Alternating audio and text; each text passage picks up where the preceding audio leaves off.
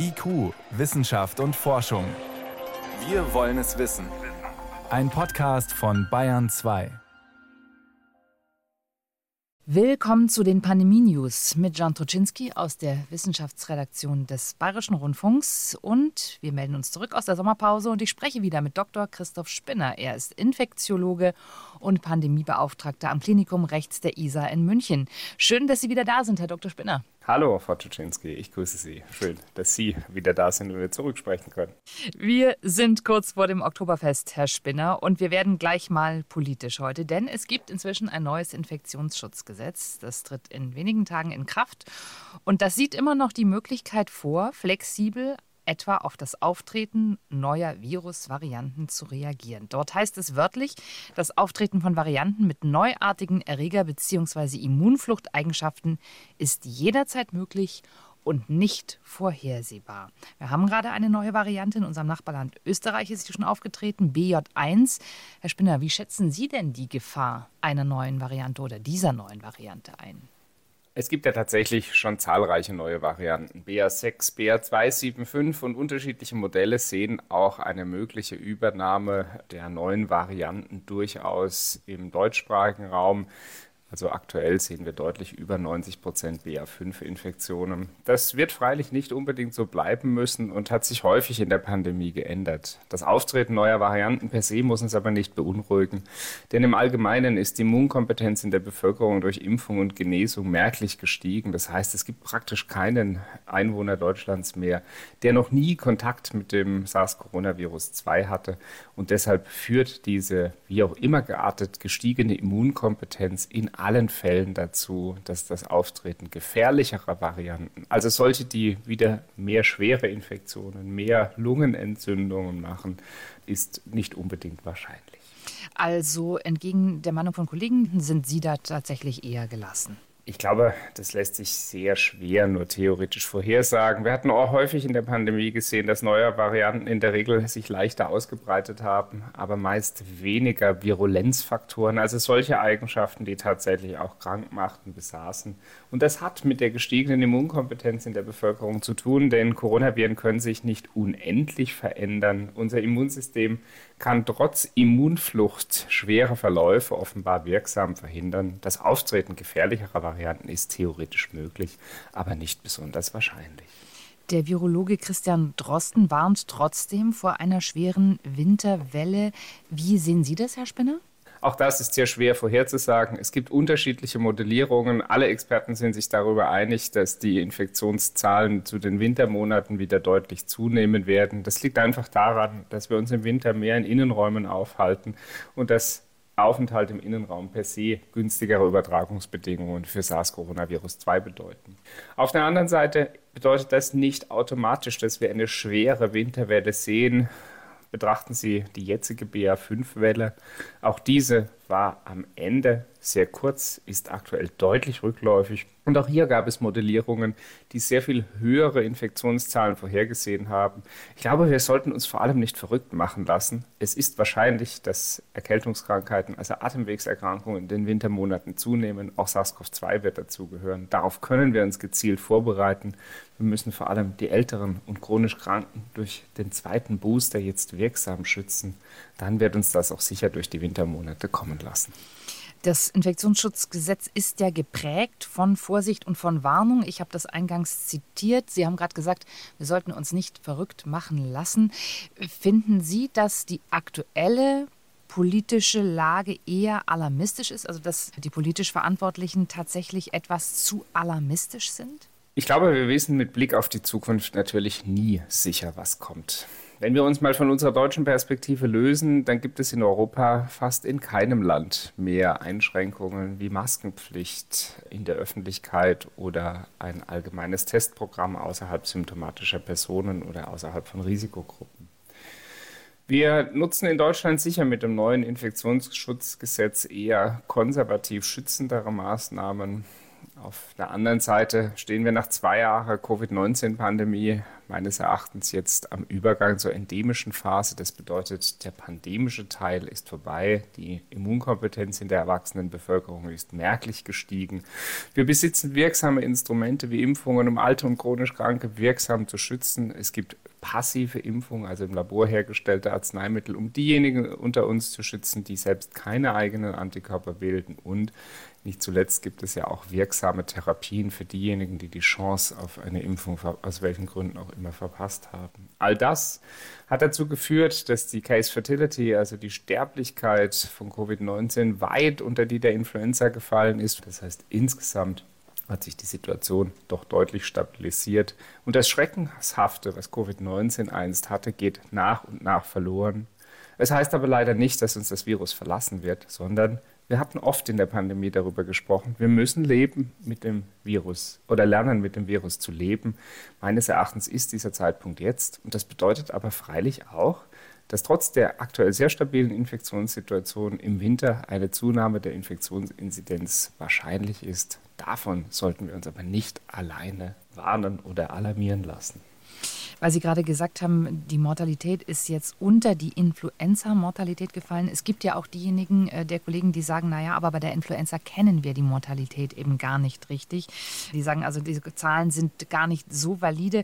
Und das Zweite ist natürlich, hm, vielleicht ist das auch gar nicht der Punkt, sondern eben eher die Sorge, wenn zu viele Menschen krank werden, bricht sozusagen unsere Infrastruktur zusammen. Vielleicht mal das Erste mit den Zahlen. Äh, sind die Zahlen tatsächlich vergleichbar? Natürlich sind Erkrankungsvergleiche wie Influenza und Covid-19 methodologisch immer anfällig, denn damit wir die Case Fertility einer echten Erkrankung wirklich abschätzen können, brauchen wir eine zuverlässige Abschätzung der Inzidenz, sprich wir müssen wissen, wie viele Infektionen pro 100.000 Einwohner vorkommen. Wir beobachten bei der Influenza, was wir auch bei Covid-19 und den hohen Testpositivraten sehen. Viele Menschen testen sich zu Hause oder testen sich gar nicht und bleiben krank zu Hause, gehen erst dann wieder in die Öffentlichkeit, wenn es ihnen besser geht. Denn schlussendlich bedingt auch ein Covid-Test bei Nicht-Risikopersonen keine Änderung des Handelns mehr. Wer krank ist, bleibt zu Hause. Das war vor Covid so und ist auch mit Covid weiter sinnvoll insbesondere um andere entsprechend nicht zu gefährden. Heißt aber auch, wir tun uns eben schwer mit der Abschätzung der tatsächlichen Erkrankungszahl. Etwas zuverlässiger ist es bei den schweren Atemwegserkrankungen, weil in den Kliniken, also den Krankenhäusern, bei Menschen mit schweren Atemwegserkrankungen in der Regel immer eine Erregerdiagnostik gemacht wird. Die umfasst natürlich auch SARS-CoV-2 als häufigsten Atemwegserreger der erwachsenen Bevölkerung aktuell beziehungsweise häufig jetzt auch Influenza. Dennoch bei diesen methodischen Vergleichen äh, muss man sich darüber im Klaren sein, dass die Wahrheit immer irgendwo dazwischen liegt. Also es ist der Versuch einer Annäherung. Wenn wir jetzt die Influenza Case Fertility und Covid-19 Case Fertility vergleichen, dann geht es doch auch darum, ein Gefühl für die Erkrankung zu kriegen. Und wenn sich die Sterblichkeit eins von über 20-fach auf jetzt deutlich unter einfach der Influenza-Welle äh, der Influenza-Erkrankung äh, verändert hat, dann ist das ein sehr, sehr deutlicher Indikator dafür, dass die Immunkompetenz in der erwachsenen Bevölkerung vor allem durch Impfungen deutlich gestiegen ist. Omikron selbst macht aber auch weniger krank. Auch dazu gibt es inzwischen valide, robuste und bestätigte Daten aus verschiedenen Regionen der Erde. All das hat Covid in gewisser Art und Weise den Schrecken genommen. Es heißt, wir werden mit dieser Erkrankung umgehen müssen wie mit anderen Atemwegserkrankungen, denn aus meiner Sicht gibt es auch keinen Grund mehr, die Diagnostik und Therapie von Covid-19 über andere Erkrankungen zu priorisieren. Denn auch an Influenza gab es jährlich in Deutschland fünfstellige Todeszahlen, so gehen jedenfalls Schätzungen vor der Pandemie aus. Und dann müssen wir auch über die Verhältnismäßigkeit unserer Maßnahmen sprechen. Sie haben es ja schon angedeutet, die allermeisten unserer Nachbarländer gehen inzwischen einen anderen Weg. Entsprechend müssen wir uns inzwischen durchaus auch ja beinahe hämische Kommentare gefallen lassen. Nichtsdestotrotz steht im Infektionsschutzgesetz nach wie vor Maskenpflicht drin. Lassen Sie es uns mal durchgehen, Herr Spinner. Maskenpflicht im öffentlichen Personennahverkehr, in Flugzeugen aber nicht. Das klingt nicht wirklich nach Logik, oder? Der Bundesgesundheitsminister hat in den Medien ja mitgeteilt, dass quasi in einer Art realpolitischer Verhandlungstaktik die Maskenpflicht in der Arztpraxis gegen die Maskenpflicht im Flugzeug eingetauscht wurde. Insgesamt ist unstrittig, die Masken reduzieren die Infektionslast in der Allgemeinbevölkerung. Immer dort, wo viele Menschen zusammenkommen, sind sie sinnvoll. Sie waren vor allem dann sinnvoll, solange die Immunkompetenz in der Allgemeinbevölkerung nicht hoch war. Das bedeutet, dass wir Infektionen unbedingt vermeiden mussten. Heute kommt der Infektionsvermeidung aus meiner Sicht keine so große Rolle mehr zu. Über 35 Millionen Menschen sind dokumentiert infiziert gewesen. Das heißt, die Dunkelziffer dürfte um ein Vielfaches höher gewesen sein. Es scheint fast denkbar, dass mehr als zwei Drittel aller Deutschen inzwischen Kontakt mit dem Virus hatten. Und deshalb muss man an dieser Stelle aus meiner Sicht auch die Verhältnismäßigkeit der Maskenpflicht noch einmal hinterfragen, insbesondere jetzt, wo die Infektionssituation besonders stabil ist. Da könnte man natürlich sofort äh, dagegen argumentieren, wer die Infektion hatte, ist eben tatsächlich nicht lang geschützt und deswegen vielleicht doch den Schutz der Maske. Aber Sie sagen, eigentlich brauchen wir die Maske im Prinzip in den normalen Situationen nicht mehr. Absolut. Aber ich glaube, das ist am Ende eine gewisse verhältnismäßige oder eine gewisse gesellschaftspolitische Entscheidung, die wir treffen müssen. Aus meiner Sicht sind die Menschen durch Impfungen ausreichend gut schützbar. Infektionen sind trotz Impfungen auf Dauer nicht vermeidbar. Wir hatten in den Anfängen der Pandemie definitiv das Ziel, die Durchseuchung zu verhindern, weil die Immunkompetenz zu niedrig war und die Sterblichkeit in der Bevölkerung sehr hoch. Heute ist die Gefährlichkeit von Covid-19 deutlich anders. Wir wissen, dass wir trotz aller Maßnahmen und Impfungen Infektionen, so gerne wir das erreicht hätten, nicht verhindern können. Und dann bleibt uns tatsächlich nur eine Option. Wir müssen die Immunkompetenz in der Allgemeinbevölkerung hoch genug halten, damit es nicht zu schweren Covid-19-Wellen kommt. Das gelingt durch Impfung, aber natürlich auch durch natürliche Exposition. Trotzdem gibt es im Gesetz noch die Option, dass die Länder weiterführende Maßnahmen selber ergreifen können, dann beispielsweise auch wieder Maskenpflicht in Innenräumen und auch Testnachweise etwa bei Kultur, Sport oder Restaurantbesuchen. Sie gehen wahrscheinlich nicht ernsthaft davon aus, dass Länder das umsetzen werden, oder Herr Spinner? Per se die Möglichkeit zu haben, ist sicher sinnvoll, denn wir hatten in der Pandemie auch gesehen, wie langwierig Gesetzgebungsverfahren sind. Und ich glaube, es ist aus gesellschaftspolitischer und auch medizinischer Sicht durchaus sinnvoll, Möglichkeiten zur Kontrolle der Infektionssituation zu behalten.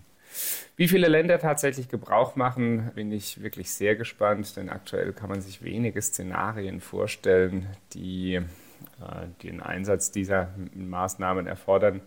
Insbesondere bezüglich des Testes muss man sich vergegenwärtigen, dass Tests erstens nicht vor Infektionen schützen und zweitens die Empfindlichkeit der Antigentests bei asymptomatischen Personen um 50 Prozent liegt.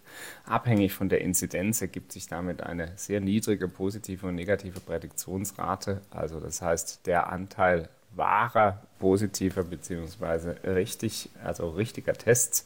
Denn ein negativer Test schließt eine oder negativer Antigentest schließt eine Infektion eben nicht aus. Auch das ist eine Tücke, dass die Tests vor allem in der Frühphase der Infektion wie erwartet nicht besonders zuverlässig funktionieren. Insofern muss man aus meiner Sicht medizinisch durchaus darauf aufmerksam machen, dass die Sinnhaftigkeit oder Zuverlässigkeit dieser Maßnahme durchaus diskutiert werden darf denn all diese Tests und Maßnahmen kosten nicht zuletzt Geld, sondern viel Aufwand, was uns im Gesundheitswesen dann an anderer Stelle nicht zur Verfügung steht. Ähm, trotzdem, weil Sie es gerade ansprechen, die Tests, äh, der Kollege Clemens Wendner hat heute in der Süddeutschen sich dafür ausgesprochen, er hätte sich schon gewünscht, dass beim Oktoberfest zumindest alle getestet auf die Wiesen gehen. Ihre Haltung dazu, Herr Spinner? Aus meiner Sicht ist das in der Praxis nicht durchführbar. Das Oktoberfest ist ein gesellschaftliches Großereignis. Wir haben von den Erfahrungen anderer Volksfeste, zum Beispiel dem Gäubodenfest, aber auch anderer bayerischer Volksfeste inzwischen ein recht valides Verständnis davon, dass im Kontext großer Veranstaltungen etwa eine zwei- bis dreifache Zunahme der Inzidenz erwartet werden kann. Das erwarten wir freilich auch fürs Oktoberfest. Es gibt Modellierungen des Kollegen Dr. Denler aus äh, der Uniklinik Ulm, der sich sehr valide mit den Einflüssen der Effekte Ferienende, also Übertragung der Erfahrungen aus Nordrhein-Westfalen und des Skollbodenfest-Effektes mal für die Region München beschäftigt hat. Und auch hier wird kein wesentlich relevant größerer Anstieg als bei anderen Volksfesten beobachtbar sein. Ja, das ist ein Problem auch für die Münchner Krankenhäuser, die Münchner öffentlichen Einrichtungen einschließlich des Rettungsdienstes, weil erstens werden im Kontext des Oktoberfestes etwa 20 bis 30 Prozent mehr NotfallpatientInnen erwartet und zum Zweiten ist im Raum München heute jedes dritte bis vierte Krankenhausbett aufgrund Pflegepersonalmangels nicht mehr betreibbar. Und natürlich macht sich in einem System, was ohnehin schon auf Überlast läuft, jeder weitere ausgefallene Kopf bemerkbar. Das ist ohne Frage. Auf der anderen Seite ist eine Testung im Oktoberfest kaum realisierbar. Insbesondere die Kontrolle, also die Exekution, scheint kaum realisierbar. Und der Effekt ist vollkommen unklar. Denn wie gesagt, ein negativer Test schließt eine Infektion nicht aus. Sie haben die Immunkompetenz schon erwähnt. Die Europäische Arzneimittelbehörde EMA hat jetzt grünes Licht gegeben, nochmals für neue Impfstoffe, die gegen die äh, Varianten BA4 und BA5 wirken. Das heißt, wir sind mit neuen Impfstoffen für den Herbst einigermaßen gerüstet? Klar, aber man darf eines nicht vergessen, auch die vorherigen Impfstoffe schützen gut vor schweren Verläufen. Es gibt jetzt ein Potpourri aus neuen Impfstoffen. Auf der einen Seite die Omikron BA1, BA4, 5 angepassten Impfstoffe Moderna hat einen entsprechend bivalenten Impfstoff entwickelt. Gleichzeitig gibt es auch Totimpfstoffe, wie beispielsweise Vitreftin, im Wesentlichen auf Wildtyp- und Beta-Variante entwickelt. All diesen angepassten Impfstoffen ist gemein, dass sie eine etwa doppelt bis dreifach so hohe Antikörperantwort im Menschen erreichen wie eine Impfung mit den ursprünglichen Impfstoffen. Ob das im echten Leben aber auch mit einem besseren Infektions- oder Erkrankungsschutz korreliert, das ist freilich noch nicht bewiesen möglich. Aber tatsächlich wird der Effekt aus meiner Sicht wahrscheinlich eher gering sein. Das heißt, jede Boosterung wird schützen. Gerade mit Blick aufs Oktoberfest sollte vor allem jeder über 60-Jährige noch einmal den Blick in den Impfpass werfen, ob die zweite Boosterung erfolgt ist denn diese schützt nachweislich, insbesondere auch vor Covid-bedingter Hospitalisierung und Tod. Also doch noch einmal ein ganz wesentlicher zusätzlicher Schutz. Und insofern gilt ein altes STIKO-Prinzip, jede Impfung zählt. Können Sie uns noch mal kurz in Erinnerung rufen, Herr Spinner, was weiß man bei den jetzt schon eingesetzten Impfstoffen darüber, wie lang schützen sie tatsächlich vor Infektion? Die große Herausforderung liegt darin, dass bei allen Atemwegserkrankungen die Immunität im Laufe der Zeit nachlässt. Das gilt auch für die jetzt zugelassenen Impfstoffe. Bedeutet im Umkehrschluss in den ersten Wochen bis Monaten nach der Impfung lässt der Infektionsschutz kontinuierlich nach. Also in den ersten sieben bis 30 Tagen liegt der Schutz vor symptomatischer Infektion bei etwa 50 bis 60 Prozent, lässt dann kontinuierlich nach. Der Schutz vor schwerer Erkrankung hingegen bleibt bestehen. Das ist bezogen auf die Infektionssituation natürlich ein Problem. Auf der anderen Seite ist das Wichtigste vor allem die schwere Erkrankung zu verhindern und das gelingt dann zuverlässig. Äh, lassen Sie uns noch mal darüber sprechen, äh, ob wir tatsächlich jetzt in der endemischen Phase, im endemischen Zustand sind. Sie sagen ja, die Covid-bedingten Todesfälle äh, gehen zurück. Es gibt auch Kollegen, die sagen, endemisch ist es erst, wenn keine weiteren Wellen mehr ausgelöst werden. Wie ist da die Definition? Das, das, Problem ist, es gibt keine. Und deswegen gibt es auch keine festgelegten Kriterien, ab wann wir von einer Endemie oder endemischen Situation sprechen. Eines ist bei Atemwegserkrankungen, aber sicher Wellen wird es immer geben. Werfen Sie einen Blick auf die Influenza. Den Atemwegserkrankungen ist gemein, dass sie sich vor allem in den Wintermonaten besonders gut ausbreiten können. SARS-CoV-2 scheint bisher weniger saisonal abhängig als andere Atemwegserkrankungen zu sein. Dennoch liebt auch SARS-CoV-2 Innenräume, viele Menschen, Aerosole, also bessere Ausbreitungsbedingungen, die eben im Winter äh, bestehen. Und insofern wird ein wellenförmiges Geschehen auch in Zukunft sehr wahrscheinlich sein. Denn betrachten Sie den Anfang der Pandemie oder andere Influenza-Erkrankungswellen. Es braucht eine gewisse einen Nukleus aus Infektionen. Es kommt zu einer Art exponentiellem Wachstum. Abhängig von der Immunkompetenz der Bevölkerung ebbt die Welle dann auch ab, wie wir es jetzt bei BA4, 5 gesehen haben. Übrigens sehr viel deutlich früher, als manche Experte oder manche Expertin, mancher Experte erwartet hat. Es ist mit uns heute zur Verfügung stehenden Mitteln eben nicht sicher vorhersehbar, auch nicht, wie sich der Winter entwickelt. Insofern, es ist möglich, dass wir eine schwere Infektionswelle erwarten. Es kann aber auch sein, dass wir durch die Impfungen und gestiegene Immunkompetenz eine weniger schwere Welle sehen. Das lässt sich aus meiner Sicht nicht zuverlässig vorhersagen. Und die äh, Case Fertility, also für SARS-CoV-2, Covid-19 bedingte Sterblichkeit, ist inzwischen auf deutlich unter 0,1 Prozent gefallen. Also zurück zum Anfang der Pandemie, als wir in Deutschland eine Case Fertility um etwa 5 Prozent gemessen haben, doch eine ganz deutliche Änderung. Trotzdem verweisen Kritiker darauf, dass wir immer noch auch in anderen Ländern, etwa in Großbritannien, eine Übersterblichkeit sehen. Da fragt man sich dann natürlich, wer hat denn nun recht? Oder auf welche Zahlen beruft man sich denn? Das ist tatsächlich sehr, sehr schwer nur zu beurteilen, weil alleine die Frage, wer stirbt mit und an Covid, ist auch aus medizinischer Sicht komplex zu beantworten. Dafür braucht es ja eine Klassifikation jedes einzelnen Falles. Es gibt eine neue Veröffentlichung der Kolleginnen und Kollegen aus Hamburg im Deutschen Ärzteblatt vergangene Woche die unter anderem fast 250 Covid-19-Verstorbene sektioniert haben, also obduziert und so nach dem Ableben die Todesursache zu ermitteln.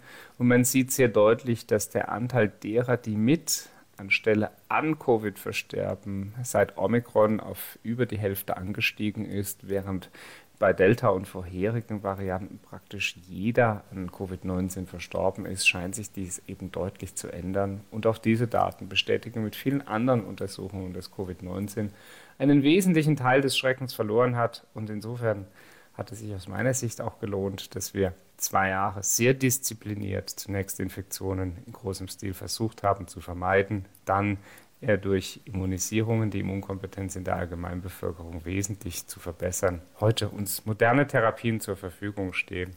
Aber selbst bei uns am Universitätsklinikum rechts der ISA behandeln wir aktuell vier Patientinnen und Patienten mit SARS-CoV-2-Infektion auf der Infektionsstation. Das sind ganz andere Zahlen als ja, in den vorherigen Wellen der Pandemie, wo wir mehr als zehnmal so viele Patientinnen und Patienten auf unseren Intensivstationen behandelt haben. Für wen ist Stand heute die vierte Impfung empfohlen und wie lange nach der letzten Infektion, Herr Spinner? Faustregel, jeder Kontakt mit dem Virus zählt, sei es Impfung oder Infektion, solange der Abstand mindestens drei Monate war. Für über 60-Jährige, chronisch Kranke mit Immundefizienz, also geringer Immundefizienz, wie beispielsweise eine gut kontrollierte HIV-Infektion oder andere Erkrankungen, wird eine vierte Impfung empfohlen. Es zeichnet sich mehr und mehr ab, dass vor allem Alter der Hauptrisikofaktor ist. Deswegen insbesondere die über 60-Jährigen sollten sich ein viertes Mal impfen. Und nur der Vollständigkeit habe sei darauf verwiesen, dass die STIKO auch seit Monaten eine fünfte Impfung für Menschen mit relevanter Immundefizienz empfiehlt. Also solche Menschen, die Medikamente zur äh, Unterdrückung des Immunsystems Immunsystems, wie beispielsweise Cortison über 20 Milligramm pro Tag oder Methotrexat oder andere Medikamente einnehmen. Schauen wir noch mal, Herr Spinner, auf die Isolationsregeln. Da ist ja äh, bisher alles beim Alten geblieben. Da ist auch keine Änderung wirklich geplant. Nochmal zur Erinnerung, momentan, wer sich infiziert hat, muss mindestens fünf Tage in Isolation, maximal zehn Tage. Auch da gibt es Forderungen, das auf den Prüfstand zu stellen. Wie sehen Sie das? Ich sehe das unbedingt auch erforderlich, denn für eine Isolation, das heißt eine behördlich angeordnete Absonderung aus der Allgemeinheit, bedarf es eine gewisse Gemeingefährlichkeit einer Erkrankung. Das war bei Covid-19 zu Anfangs ganz sicher der Fall. Das ist beispielsweise auch heute noch bei anderen Erkrankungen wie der Tuberkulose, jetzt auch den Affenpocken oder anderen Erkrankungen, bei denen die Immunität in der Bevölkerung niedrig oder die Gefährlichkeit besonders hoch ist, zum Beispiel bei viralen hämorrhagischen Fieber, die wir so in dieser Form gar nicht sehen, natürlich sinnvoll. Aber bei SARS-CoV-2, dessen Gefährlichkeit inzwischen unter der der Grippe liegt, ist die Frage durchaus legitim, ob die Absonderung wirklich noch Sinn macht. Denn bei anderen Atemwegserregern würden wir auf Dauer auch keine behördliche Absonderung anordnen. Insbesondere deshalb nicht, weil wir eine Infektion auf Dauer nicht verhindern können. Ich glaube, darüber besteht inzwischen auch Konsensus. Die Normalisierung im Umgang ist dennoch ein schrittweiser Prozess. Auch das eine gewisse politische Konsensusfindung. Aber ich glaube, aus meiner Sicht ist die Zeit gekommen, um die Einordnung des Umgangs mit Covid oder SARS-CoV-2 im Vergleich zu anderen Atemwegserregern zu hinterfragen. Eines ist medizinisch natürlich unstrittig. Wer krank ist, sollte zu Hause bleiben, denn auch neuerliche Arbeiten zeigen, dass bei Omikron Infektiosität durchaus über fünf bis zehn Tage gegeben ist. Also als Faustregel, jeder bleibt mindestens so lange zu Hause, bis er wieder gesund ist, kann man sehr gut vertrauen. Jetzt haben wir das Oktoberfest in wenigen Tagen, Herr Spinner, und nochmal nachgefragt bei Ihnen. Wie viel Sorgen müssen wir uns machen? Das Gäubodenfest in Straubing haben Sie schon angesprochen. Die Krankenhäuser haben das gut verkraftet. Äh, das Herbstfest in Rosenheim ist gerade zu Ende gegangen. Das ist natürlich alles nicht vergleichbar mit dem Oktoberfest, das ja wirklich viel größer ist und vor allen Dingen Besucherinnen und Besucher aus aller Welt anzieht. Also an Sie gefragt nochmal, wie viel Sorgen machen Sie sich? Sorgen mache ich mir gar keine. Im Gegenteil, ich freue mich auf das Oktoberfest. Sie werden es ist hingehen. natürlich, ich werde natürlich hingehen. Aber es ist natürlich so, dass eine gewisse Restunsicherheit bleibt. Sehr wahrscheinlich wird es zu einem mindestens zwei- bis dreifachen Anstieg der Infektionszahlen im Raum München kommen. Sprich, wer hingeht, kann Gutes tun, indem er seinen eigenen Impfschutz noch einmal überprüft Vielleicht lohnt sich auch eine frühe Influenza-Impfung, denn auch bezüglich der Influenza wissen wir nicht so genau, was passieren wird, wenn viele Menschen aus unterschiedlichen Orten zueinander kommen. Am Ende ist es dennoch wie immer im Leben. Wir müssen zu einer rationalen Risiko-Nutzen-Abwägung kommen. Eine erhöhte Anzahl an Atemwegsinfektionen, dem sogenannten Wiesenkatar, gab es immer. Ich glaube, das können wir auch in Kauf nehmen. Das ist bei Menschenansammlungen unvermeidlich. Und insofern freue ich mich auf das Oktoberfest, mache mir an dieser Stelle keine Sorgen. Es lohnt sich aber natürlich, die Situation aufmerksam zu beobachten. Eigentlich ein schönes Schlusswort, aber eine Frage habe ich noch zum Stichwort Herdenimmunität. Wir haben ja vorhin über den endemischen Zustand gesprochen, der nicht ganz klar definiert ist. Wie ist das bei der Herdenimmunität der Spinner? Ist die erreicht, wenn jeder Kontakt hatte mit dem Virus oder wenn wir durch den Kontakt alle geschützt sind. Und dann können wir das Ziel Herdenimmunität ja wahrscheinlich gar nicht wirklich realistisch verfolgen, oder? Den meisten Expertinnen und Experten ist inzwischen klar, dass es echte Herdenimmunität gegenüber SARS-CoV-2 nicht geben wird. Einfach deshalb, weil die Immunität nicht stabil in der Allgemeinbevölkerung erhalten bleibt. Bedeutet an dieser Stelle also dauerhaften Infektionsschutz gibt es keinen. Es gibt so etwas wie eine Art Herdenschutz. Dafür muss die Immunkompetenz in der Allgemeinbevölkerung hochgehalten werden. Das setzt aber, wie schon gesagt, voraus, dass wir regelmäßig Kontakt mit dem Virus haben, sei es durch Impfung oder Infektion. Ansonsten ist die Wahrscheinlichkeit hoch, dass es wird wie bei Influenza und anderen Erkrankungen.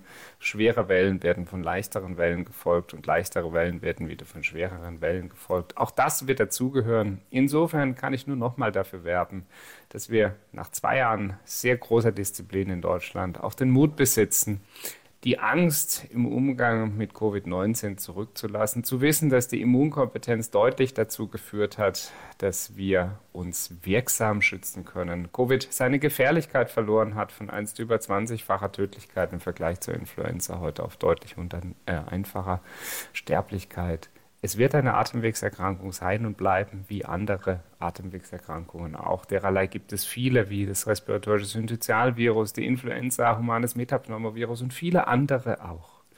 Aber damit können wir umgehen. Wir werden leider jedes Jahr wie an der Influenza auch Menschen mit dieser Erkrankung verlieren.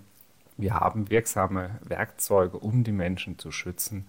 Und ich werbe dafür, mit Covid wie mit anderen Atemwegserkrankungen umzugehen, denn die Ressourcen, die wir im Gesundheitswesen einsetzen, sind begrenzt. Wir sollten sie sinnvoll einsetzen und ich glaube, die Zeit ist jetzt gekommen.